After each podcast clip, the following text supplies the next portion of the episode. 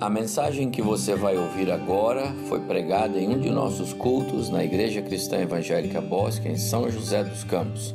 Ouça atentamente e coloque em prática os ensinos bíblicos nela contidos. Doutrina bíblica da redenção. Hoje quero falar sobre isso, até porque vai ah, estar de acordo com a mesa do Senhor. A mesa do Senhor é a expressão, é a materialização da obra da redenção. Nós temos levado bem a sério a ideia de é, revisitarmos as doutrinas fundamentais do Evangelho. E eu quero dizer para vocês, irmãos, e você que está em casa, onde estiver aí conectado, nós nunca vivemos um momento tão tão necessário de revisitarmos as doutrinas fundamentais, onde nós temos os nossos pés bem firmados. Porque, meus amados, estamos vivendo uma enxurrada de ideias novas de ser cristão. Estamos vivendo uma enxurrada de é, é, é, novos, novos valores da fé cristã. O cristão hoje de acordo com o critério que está é, pululando por esse mundo afora, não tem nada a ver com o cristão da Bíblia. Aliás, o cristão de hoje é a Bíblia toda.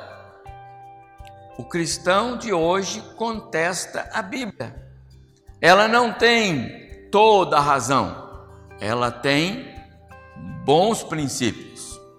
Ela tem muita coisa boa, mas tem muita coisa que está completamente fora. Ela não é a palavra de Deus, ela tem bastante coisas que Deus quis transmitir. Então nós vivemos um momento ímpar de nós revisitarmos as doutrinas. Nós nunca duvidamos das escrituras sagradas, nunca tivemos problema com os ensinos fundamentais da fé cristã. Mas hoje não é bem assim nesse mundo afora. E sabe o que está acontecendo? Ah, está havendo um, uma avalanche de novos, novos valores, novas informações sobre a fé, de maneira que aquilo que é heresia começa a se tornar ah, agradável aos nossos ouvidos porque nos deixam um pouco mais sociáveis, nos deixam um pouco mais de bom relacionamento com o mundo. E não se esqueçam da figura que eu sempre uso. Satanás só quer pôr o pé na porta, ele não quer entrar na sua casa. O diabo não faz questão de ter um lugar dentro da sua casa, sentado no sofá com você e sua família, nem na mesa, a mesa para a sua refeição. Satanás quer apenas pôr o pé na porta, de maneira que você não a feche para ele. Então está havendo uma avalanche de algumas novas propostas. Isso não é bem assim. Isso não é assim. A Bíblia, quando foi escrita, não, não tinha essas coisas. Por isso que não tratou desse assunto. Mas não é bem assim. Isso não é totalmente pecado. Aliás, essa agora é a nova, é a nova realidade do mundo. Como é que você vai lutar contra isso? Então, meus amados irmãos, eu não vou perder tempo aqui, mas eu só quero dizer: nós precisamos revisitar as doutrinas fundamentais. Por quê? Porque a Bíblia não muda. Essa Bíblia é a palavra de Deus de é, três mil anos atrás, né? quando Jó escreveu o seu primeiro livro, um pouco mais, o seu livro, e depois a Bíblia de dois mil anos, quando Paulo e os demais escritores do Novo Testamento a escreveram, e é a mesma Bíblia para nós hoje. É a Bíblia de Lutero, da Reforma, a Bíblia que os meus avós leram e estudaram lá do jeito deles, e é a Bíblia nossa do século 21, é a mesma Bíblia. Ela é a palavra de Deus. A palavra de Deus não muda, não oscila, nem sombra de modificação. Por isso, não aceite absolutamente nenhuma nova tentativa de ser cristão, aceitando esse ou aquele movimento. O que está acontecendo agora é que os grandes órgãos e as grandes empresas estão se arvorando ao lado dos movimentos que são minoritários, mas que são fortes, e estão começando a criar é, dificuldades, impondo algumas regras, impondo algumas condições para nós vivermos neste mundo, especialmente você que é trabalhador de empresas, a ter que aceitar certas condições só para dizer que este é o socialmente correto. Então, muito cuidado. E é por isso que nós precisamos revisitar as doutrinas, que nós vamos ver e estamos vendo. Deus não muda. Eu já estudei com os irmãos aqui as, os atributos de Deus não é? A imutabilidade de Deus. Acho que Deus não sabia desse contexto quando ele criou todas as coisas. Por que, que ele não fez diferente? Porque ele não queria fazer diferente. Nós estudamos sobre os atributos de Deus, a sua autoexistência, sua onisciência, sua onipotência, uh, enfim, todos os seus atributos. Depois nós começamos a estudar as doutrinas que fundamentam a nossa fé. E nós falamos sobre o arrependimento. Tudo começa. Se não há arrependimento, não há nova vida. Se não há arrependimento, não há salvação. Se não há arrependimento, não houve ação do Espírito Santo. Temos que passar pelo arrependimento. Depois falamos também sobre a justificação pela fé, porque ninguém, ninguém absolutamente vai chegar no céu com algum mérito. Ah, eu vim porque eu fiz isso, eu vim porque eu fiz aquilo, eu vim porque eu dei aquilo, eu vim porque eu. Não adianta, no céu não é assim. No céu é só Jesus. Então nós vamos chegar lá por causa dele. Justificados, pois, mediante a fé, temos paz, estamos conectados com Deus. Isso não é pro, pro, produto nosso isso é pela graça, e essa graça é um presente de Deus através da fé que o mesmo Deus nos dá.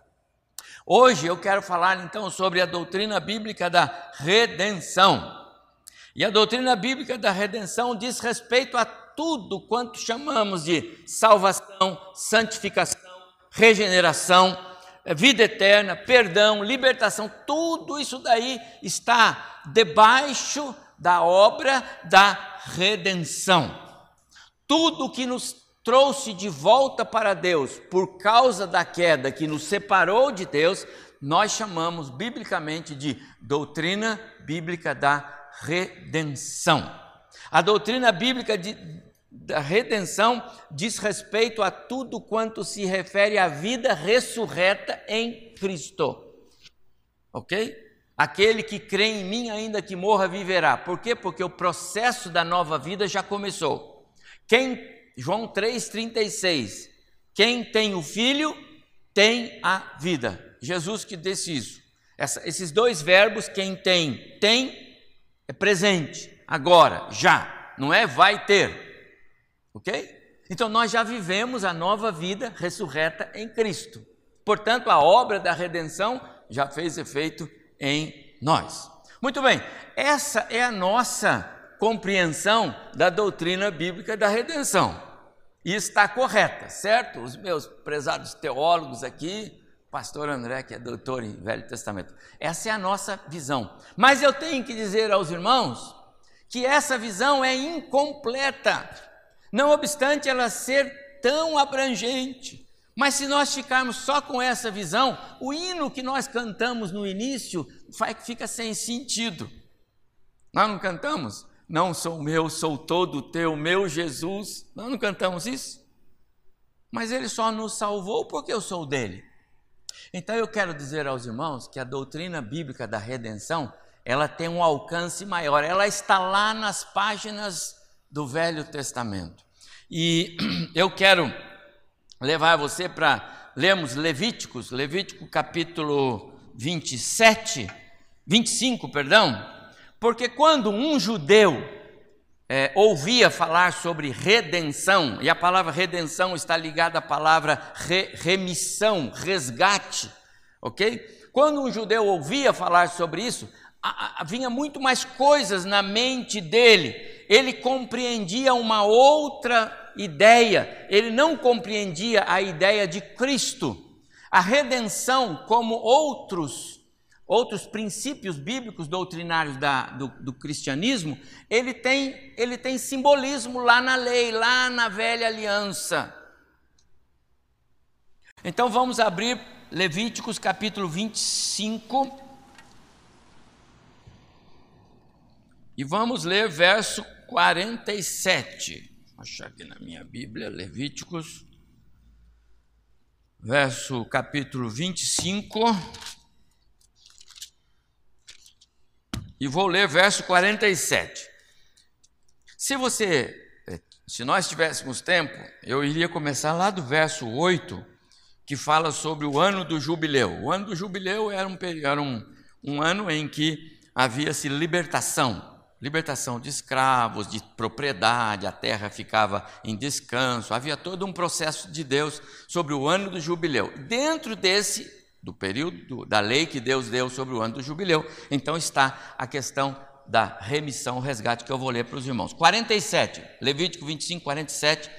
Quando o estrangeiro ou peregrino que está contigo se tornar rico, o e teu irmão junto dele empobrecer e vender-se ao estrangeiro ou peregrino que está contigo, ou a alguém da família do estrangeiro, depois de haver se vendido, haverá ainda resgate para ele.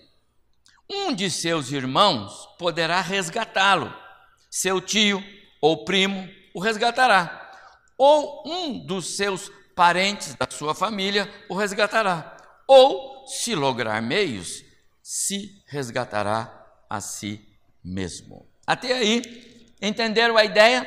Esta parte da lei de Deus sobre é, o ano do jubileu incluía esta ordenança.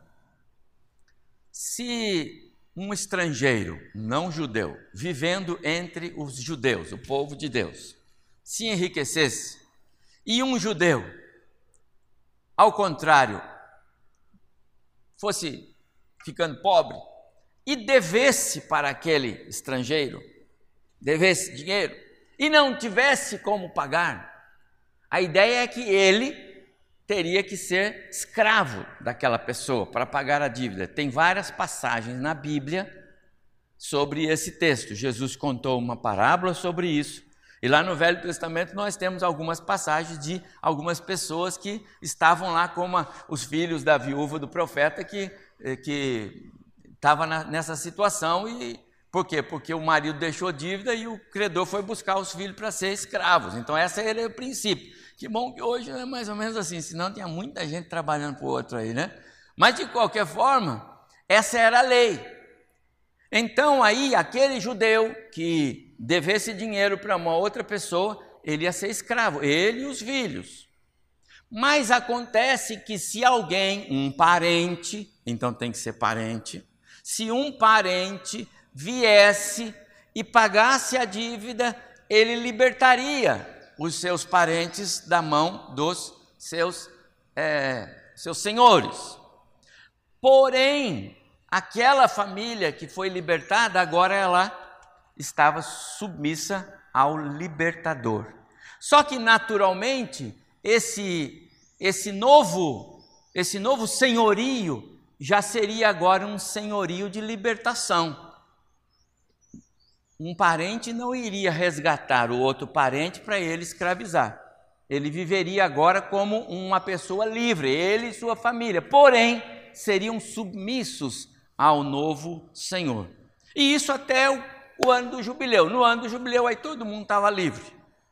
Esse princípio é o princípio do alguém pagar o resgate do outro, e ao pagar o resgate do outro, esse que foi livre agora é submisso àquele que lhe libertou. Quer ver uma outra história muito boa de nós entendermos um pouco mais ainda nas páginas veterotestamentárias sobre a doutrina da redenção? Vamos abrir o livro de Ruth. Abre lá o livro de Ruth comigo, no capítulo 3. Vamos olhar um pouquinho rapidamente a história de Ruth. Noemi e Ruth. Os irmãos conhecem bem a história registrada nesses quatro capítulos tão pequenos de um livro tão especial, tá certo? A história das duas as duas mulheres viúvas. Na verdade eram três, né? Noemi foi para Moabe, lá morreu o seu marido, mas os, as, os filhos se casaram com duas moabitas, Ruth era uma delas, Orfra era outra, morreram os maridos, passado um tempo, então, a Noemi diz, eu vou voltar para o meu povo. E a Ruth diz: Eu vou voltar com a senhora, minha sogra. E as duas voltam. Mas quem são essas duas mulheres? Essas duas mulheres agora elas são duas mulheres totalmente desesperançadas, escravas da desesperança, escravas da dor, escravas da amargura, escravas do infortúnio. Aquelas mulheres estão escravizadas à morte, só esperar o dia, porque não tem nada para elas. Duas viúvas perderam os maridos e não tinha muita esperança para elas. Assim elas chegam de volta nas terras de Israel depois de vindo lá de Moabe. Essa é a história. E o que vai acontecer nesses capítulos que eu nesse eu vou ler alguns versículos para ficar mais fácil. Capítulo 3, verso 9. Então, a, a Noemi diz para Ruth: Vai trabalhar, minha filha, vai procurar um lugar para trabalhar assim, assim. E ela encontrou um lugar que era de um parente chamado Boaz. Capítulo 3, verso 9.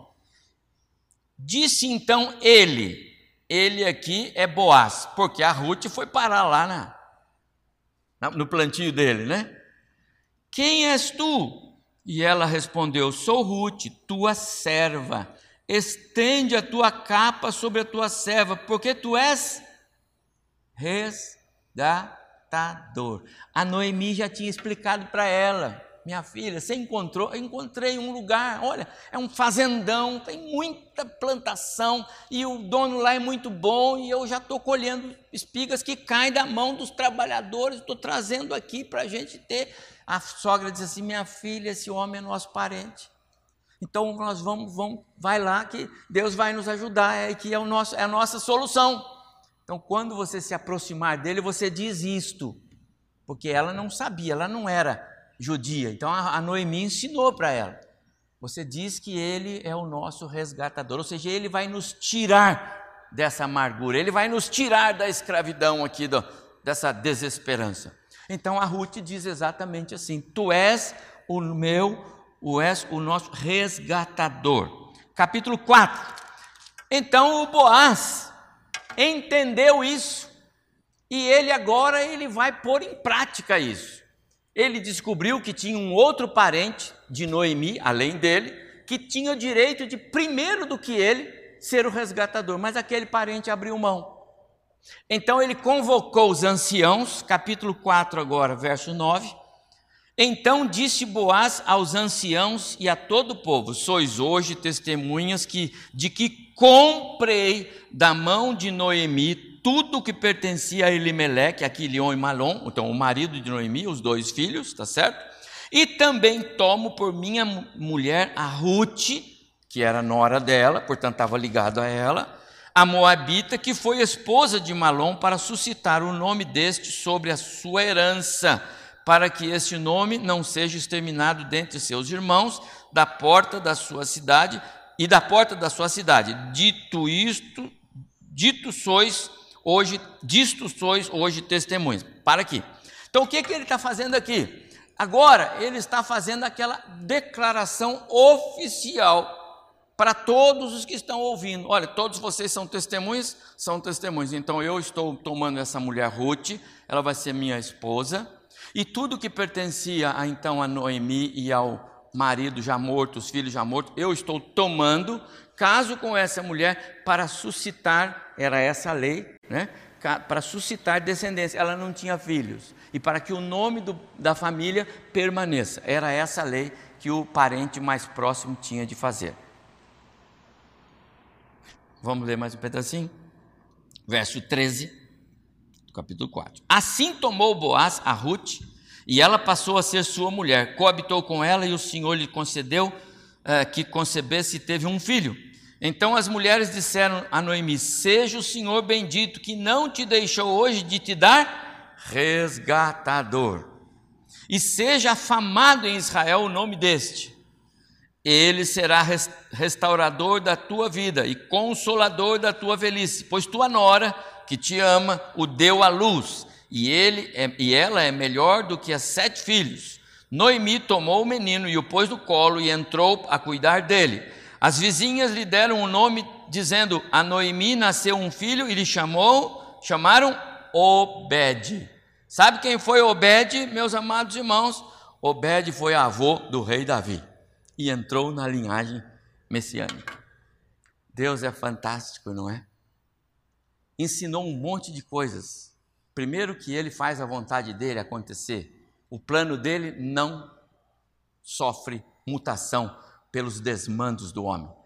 Ruth, é, é, e Noemi não tinham nada que sair de, de, de, de Israel para buscar comida fora. Foi um erro ir para Moab.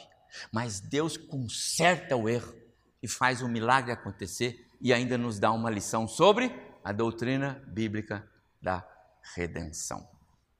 Agora, a, no... a Ruth aquela que antes era desesperançada, escrava da dor, da amargura, junto com a sua sogra, só eles foram lá para morrer, etc. Agora ela não precisa mais correr atrás dos, dos colhedores para pegar uma espiguinha, outra que cai, porque agora todo o fazendão é dela. Ela é submissa ao Boaz. Boaz é o senhor dela, não é? É assim que é a regra. Ela já disse: o senhor é o meu senhor, o senhor é o meu resgatador. Mas que Senhor! Ela ganhou um, uma suíte no 13 terceiro andar de um edifício lá em Israel, com tudo. Ela tinha tudo, porque aquele homem era muito rico, era o marido dela. Aqueles empregados que um dia deixaram cair as espigas de propósito para ela pegar, ela promoveu todos eles, agora ela é patroa deles. Que coisa, meus amados irmãos, essa esse é o fundamento da doutrina bíblica da redenção. Isso é que significa o que Cristo fez na cruz do Calvário. Libertou você e eu das garras de Satanás. Estávamos condenados à morte. Deus disse: o dia que você pecar, Adão, morre. E a morte significa completamente separado de Deus, sem nenhuma esperança, sem nenhuma chance. Morto, morto. Não há condição mais, é, mais morta do que um morto, não é? Não responde nada. É uma. Por isso que dizem que no cemitério, às vezes fala assim, isso aqui parece um, um silêncio sepulcral. Eu nunca vi barulho em cemitério. Eu não fui à noite lá, não é, Valdir? Diz que à noite tem barulho, não sei, seu Daniel deve saber. Mas aquilo é um silêncio. Nenhum dos mortos ali fala nada, ninguém reclama, nem no caixão quando a gente está velando. Mas Cristo nos tirou da morte, Cristo nos tirou das, da, da, da, das garras de Satanás, Cristo nos tirou do inferno. Isso é redenção, amado irmão. Agora você entende porque você não é seu porque nós não somos nós, de nós mesmos, porque nós não somos, é, é, não temos o direito de dizer eu sou assim mesmo, eu sou assim mesmo, não quero saber. Tem muito crente dizendo isso, mas não pode, porque você não é seu. Porque se você é seu, então você ainda é do diabo. Ah, eu tenho que dizer isso, é verdade. Se você acha que você é seu, então você ainda é submisso a Satanás, porque os que foram resgatados por Cristo, entenderam o que acontece aqui. A Ruth já não era mais dela, Boaz é meu senhor. Aqueles homens, aquelas famílias que eram resgatadas das mãos dos seus, dos seus senhores, pelos seus parentes, agora nós somos de vocês. Essa é a ideia da redenção, meus amados irmãos. É assim que a Bíblia descreve a obra da redenção. Ruth não é mais escrava da amargura. Ruth não é mais escrava da desesperança. Ruth tem um senhor que lhe dá tudo. Ela não precisa mais correr atrás das suas necessidades. O Senhor supre cada uma das suas necessidades. Agora vamos ao Novo Testamento, para encerrar. Deus nos criou, não foi? A sua imagem e semelhança. É assim que Deus nos fez. Quando Deus nos fez, Ele nos fez iguais a Ele em perfeição, em, em atributos, menos os, os, os, os, incomunicáveis, mas Ele nos deu. Sabemos amar, sabemos, é, é, somos inteligentes, temos sentimentos, temos emoções, né? Deus nos fez assim, semelhantes a Ele. Mas a desobediência aniquilou muitos dos nossos atributos que Deus nos havia transmitido. E a consequência disso é que nós voltamos agora então a olhar para a situação do homem pós-pecado. Aliás, a minha próxima pregação vai ser sobre a doutrina bíblica do pecado. Alguns pastores não gostam de falar sobre pecado. Pecado não é bom. Pastor, você vai falar sobre pecado na igreja? Tanta coisa boa. Fala sobre o amor de Deus.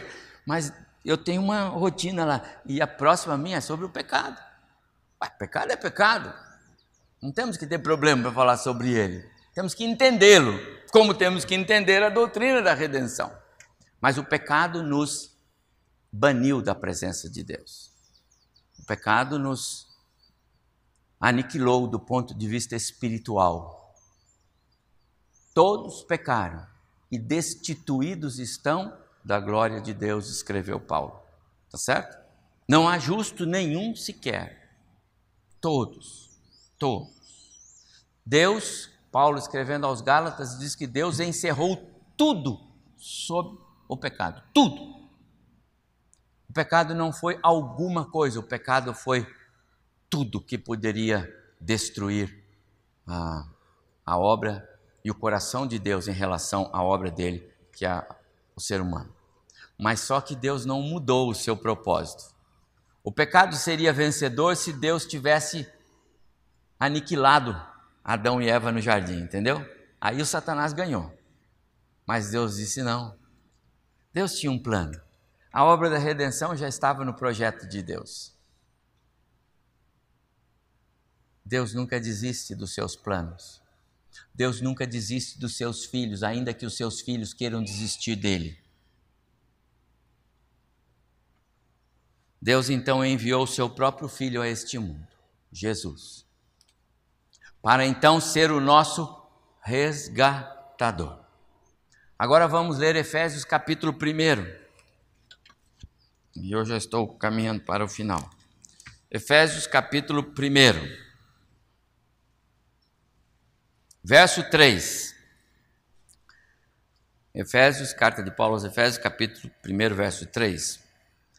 Bendito Deus e Pai de nosso Senhor Jesus Cristo, que nos tem abençoado com toda sorte de bênção espiritual nas regiões celestiais em Cristo assim como nos escolheu nele antes da fundação do mundo para sermos santos e repreensíveis perante ele, e em amor nos predestinou para ele para a adoção de filhos por meio de Jesus Cristo, segundo o beneplácito, a boa vontade da sua vontade, para louvor da glória de sua graça, que ele nos concedeu gratuitamente no amado, no qual, no amado, é Jesus Cristo, no qual temos a redenção pelo seu sangue, a remissão, de novo, dos pecados, segundo a riqueza da sua graça. Em Cristo, por causa de Cristo, o pecado foi algo tão grave e tão avassalador na obra da criação que o único que poderia pagar o resgate seria o próprio Filho do Deus Criador, Senhor, soberano sobre toda a terra. A obra de Cristo é, na cruz do Calvário é exatamente o, o pagamento do valor do pecado. O pecado matou, tirou a vida, ceifou o homem da presença de Deus. A única forma para restaurar isso é pagar o preço. Qual é o preço? O preço do pecado. E qual é o preço do pecado? A morte. Mas a morte de quem? Do escravo? Eu sou escravo do pecado e você também. A nossa morte não resolve. Quem pode pagar o preço? Quem pode ser o resgatador? Só Jesus. Deus deu a lei para o povo e o povo não cumpriu. Deus estabeleceu alianças com o povo e o povo não as cumpriu. Só Jesus. Toda lei se cumpre nele. Ele é perfeito, ele é puro, ele é sem pecado. Ele foi a oferta, ele foi o preço pago. Por isso Pedro escreveu: Não fostes, vocês não foram é, é, resgatados por prata, ouro ou qualquer outra coisa, não. Foi o precioso sangue de Cristo. A obra da redenção se consuma pelo precioso sangue de Cristo. Olha o que Paulo escreveu, vai mais um pouco aí, Colossenses capítulo 1, mais dois livros para frente, duas cartas, perdão. Colossenses capítulo 1, verso 13. Colossenses capítulo 1, verso 13. Olha o que Paulo diz. Deus, o ele aí é Deus, Deus nos libertou do império das trevas e nos transportou para o reino do Filho do seu amor, no qual temos a redenção. A palavra é resgate, perdão, remissão, mesma coisa no qual temos a redenção, a remissão dos pecados. E qual é a base? A base é o sangue de Cristo derramado na cruz. Então, meu amado irmão, se você é salvo em Jesus, se você vai participar da mesa do Senhor agora, porque você é nova criatura em Cristo, porque você crê que você não está mais condenado à morte eterna, porque você crê que você já é nova criatura e que você vai para o céu, porque você crê na sua salvação. Eu quero dizer a você, então atente-se para isso, você não é de si mesmo. Nós não podemos fazer o que a gente quer. Nós não podemos, é se eu sou assim mesmo, eu vou continuar assim. Pastor, se eu gosto ou não, é assim que eu sou. Pergunte para Deus e para Cristo Jesus se é isso que ele quer de você. Pergunte para ele. E quando alguém disser algo, você diz: Olha, eu estou falando com Deus a respeito disso ou daquilo. A obra da redenção tirou-nos da escravidão das trevas, da condenação da morte eterna, da separação eterna de Deus, mas nos deu um Senhor. Ele é o meu dono. Ele é o meu Senhor, é a Ele que eu sirvo. E eu faço com alegria, sabe por quê? Porque eu não sou escravo da bebida, eu não sou escravo do vício, eu não sou escravo da pornografia, eu não sou escravo das coisas que estão aí fora, eu não sou, porque Cristo é Senhor da minha vida. Eu estou liberto para algo e para uma vida melhor. Só Jesus pode libertar. Quando as pessoas estão presas, escravizadas aos vícios, Cristo não operou. A obra da redenção ainda não fez diferença na vida delas.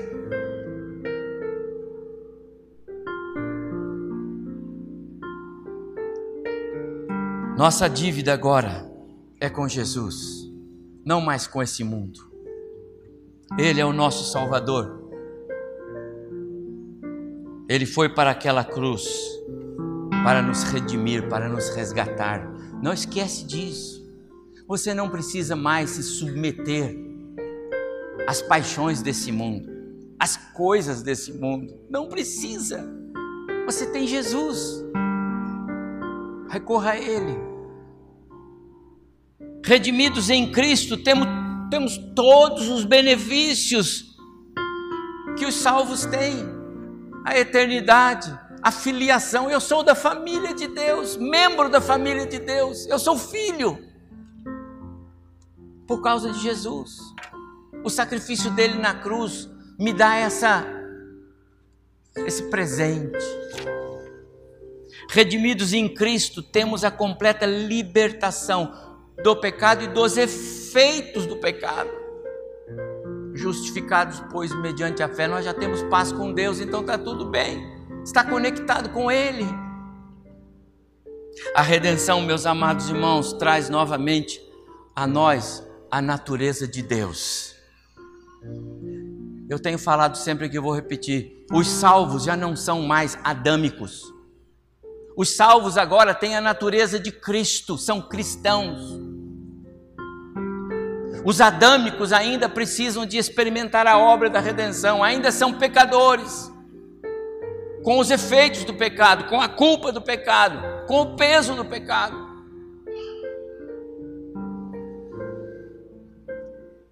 Graças a Deus por Cristo Jesus, nosso Senhor. Conforme lemos agora, em Efésios capítulo 1, nele somos alcançados pela graça de Deus. Nele fomos escolhidos.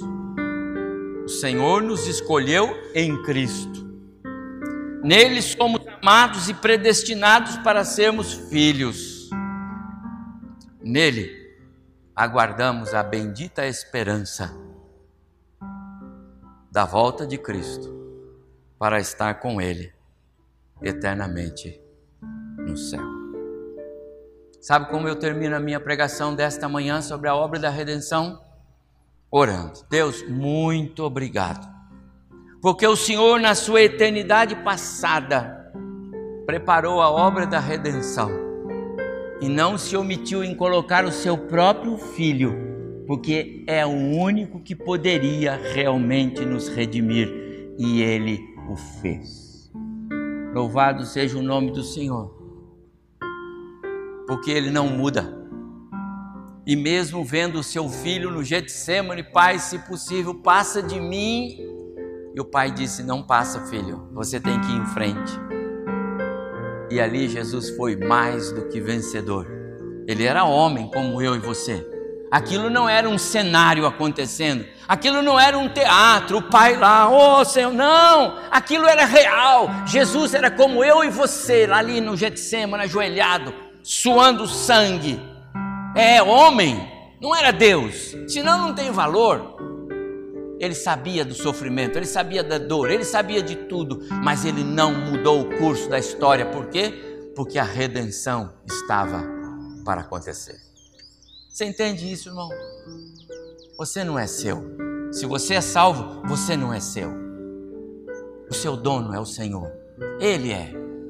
É a Ele que nós cultuamos. É a Ele que nós nos curvamos não é este mundo, não o que as pessoas falam, não o que a sociedade diz, não o que as autoridades querem pregar, não o que as grandes organizações do mundo querem dizer, perseguindo agora os cristãos, porque nós somos diferentes. Os cristãos são sempre cristãos e não vão mudar de ser, porque a nossa Bíblia não muda. Que o Senhor nos abençoe e que a doutrina bíblica da redenção traga para nós essa visão de quem somos e de quem é Deus, Senhor da nossa vida. Amém.